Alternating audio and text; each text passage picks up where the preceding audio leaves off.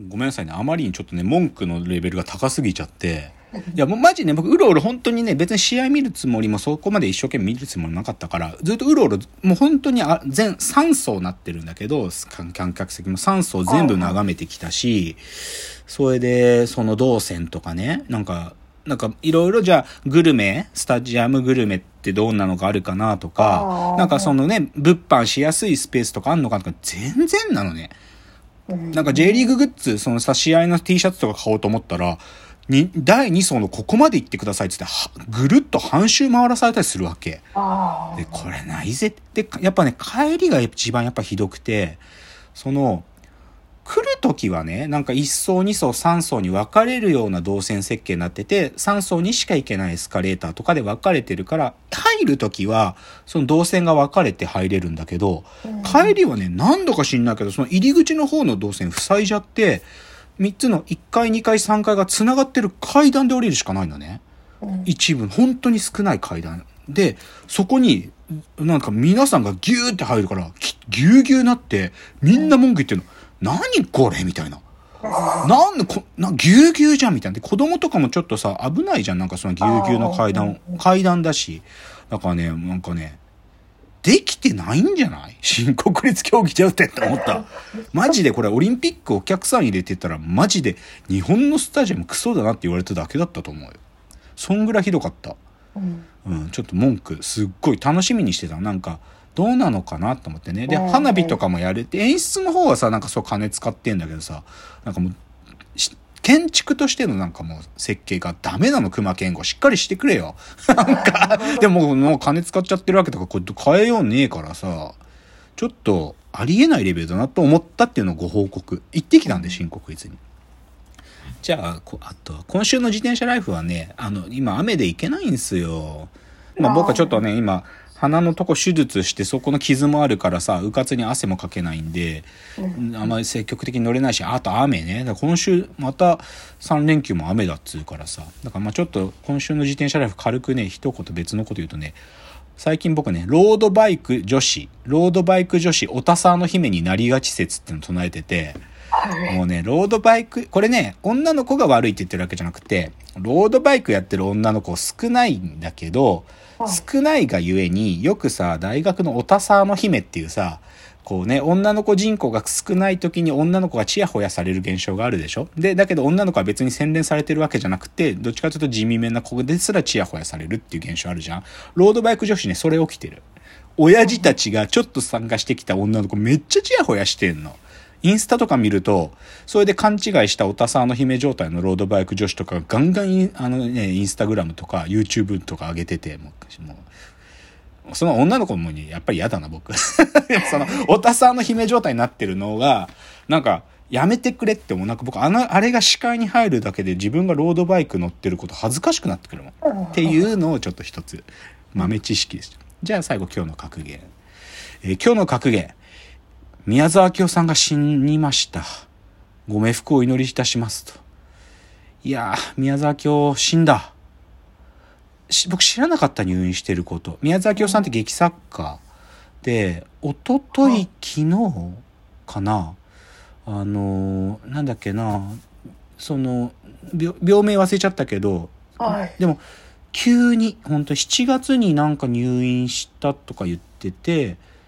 体調が悪くて。だけど急に集中治療室入ってもういろいろ期間管つけられてとかツイッターで言ってたらしいんだよ。で先8月の終わりぐらいになんかすごいもうなんか眠いとか言っててなんか具合悪いんだなみたいな。で一昨日死んじゃったみたいな。うん。いや、まあ、言ったぜ。今、宮沢清っつうのは、それこそ8 1985年に、あのーシティボーイズね、大竹誠喜太郎、佐伯茂、このシティボーイズとか、伊藤聖子とか竹中直人とかと一緒に、そのユニットね、まあ演劇ユニットっていうかコントユニットっていうかな、パフォーマンスのユニット、ラジカルガジベリンバシステムっていう偉大な活動をしてたわけ。ここで初めて伊藤聖子が日本で、日本人で初めてラップをしたんですよ。へーっていう、だからまあそういうね、だから東京のスタイリッシュな、お笑いじゃない笑いをやってた演劇の人で。だけど、そのラジカルガジリガジベリンバー90 89に終わるんだけど、彼が90年ぐらいから、あの、遊園地再生事業団っていう演劇団を作るんだよね。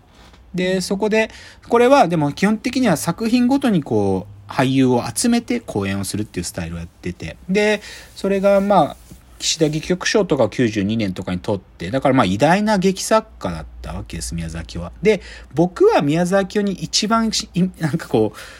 でも僕世代じゃないから、はっきり言って。こ子供だったの、こんな時なんか。だからあ僕がでも宮沢清はやっぱり偉大だったんだって分かったのは、NHK でね、日本戦後サブカルチャー誌っていう教科書のような番組をやってくれてたんですよ。宮沢清が戦後の日本のサブカルチャーの歴史について語るっていう番組があって、これが非常に、これ未だに僕、録画ハードディスクに取っといてあるけど、これをまあやってくれてた宮沢清が、死んじまった。はっきり言って結構ショックし受けてる。なんか。早稲田の教えてたんだけどね、最後。ただね、ちょっと生徒に追い出しちゃって、あの、3年くらい前に早稲田自分で辞めたんだよ。まあ追い出しちゃったから。で、でぐどその後元気にしてんかなと思ってたけど、ちょっとなんか具合悪かったみたいで死んじゃった。うんなんか結構ショック。まあ本当にお疲れ様って感じかな。っていう話が。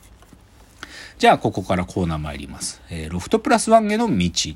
えーこのコーナーはサブカルリテラシー、サブカル知識の低い株式会社私は社員に竹之内がサブカル魂を注入し、いつの日かロフトプラスワンでのイベントに呼ばれる存在にまで自分たちを高めていこうという意識向上コーナーです。では、今日のテーマです。今日のテーマ、京都の劇団、ヨーロッパ企画に恋して、つう話ね。あのもう今日ね、まあ、ついにあのあの近いものも近づいてるあることもあるんで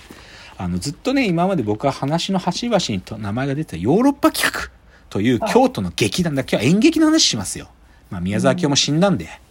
ちょっとなんかそれへのなんかね宮沢明夫へのこうお礼も込めてという感じの、まあ、別にヨーロッパ企画は宮沢清とは直接的には関係ないんだがまあでもちょっと演劇の話したい。でヨーロッパ企画ね、まずそのヨーロッパ企画って何かって話す前に、僕とのヨーロッパ企画との出会いっつうのはね、でもね、実はこれが大喜利なんですよ。しかも僕らが今の会社を始めてから大喜利で出会ったというわけじゃなくて、僕が学生の時、大学生の時にね、大喜利でね、あの、ダイナマイト関西っていう、誰が面白いか決めたらええねんっていうね、あの、そういうコンセプトで、バッファロー五郎さんっていう芸人さんが、芸人だけじゃなくて、その、日本中の面白いやつ集めて、大喜利でもう本当にトーナメントするっていう、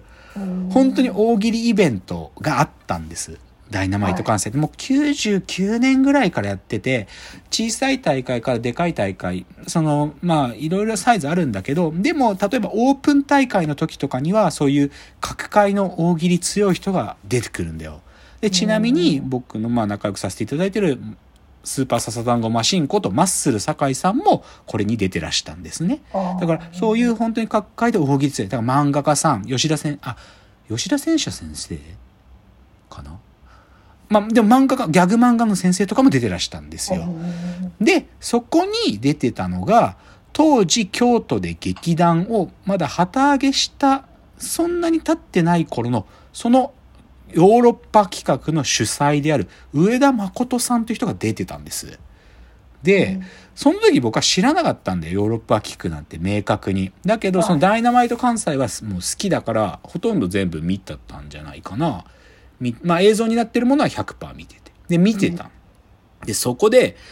なんか京都で劇団をやってるっていう人で上田誠って人が出てて、面白いのよ、その大喜利が。で、まあこれね、す初登場じゃないんだけど、その何回も行われるダイナマイト関西の中で、後にダイナマイト関西2010で上田誠が優勝するのよ。で、これは、はっきり言ってこのダイナマイト関西っていう2018までやってたイベントの中では、唯一芸人以外で優勝してる人なの。だからさ、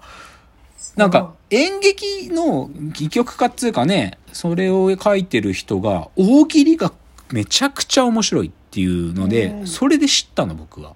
あ、ヨーロッパ企画って劇団はこういうやつが主催してて面白いのがあるんだっていうので知ったのね。で、そっから僕がまあ学生のうち、もしくは、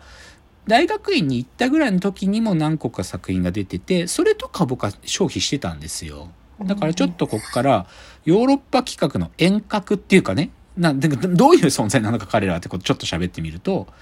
あのね、まあ、すごい単純に言うと、同志社大学のサークルがそのまま劇団になったってことなんですよ。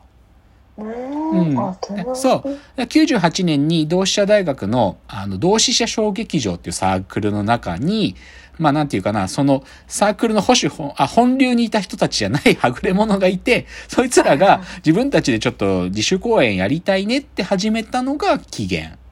です。でも結局はでもその同志社大学の中にいるメンバーでだんだんと、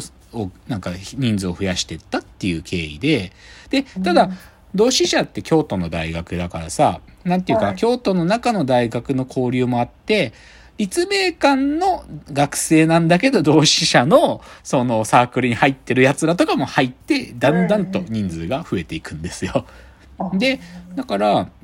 98年に最初に作られて、で、彼らが大学を卒業するまでに、まず何回も講演が行われるんだけど、うん、少なくとも関西の方では、なんか面白い、まあコメディだからね、面白い演劇やってる奴らがいるってだんだん話題になっていくわけ。うん、で、で、彼らが大学が終わった後も、その演劇活動を続けていくと、そっから彼らのサクセスが始まっていくんだよね。うん、っていうので、じゃあちょっとまずその、ま、彼らが大、少なくとも大学生の間定期公演をやっていって、それが評判になっていって、だんだんとその公演のサイズが大きくなっていくってとこはちょっと次のチャプターから話してみたいと思います。うん、じゃあ次です。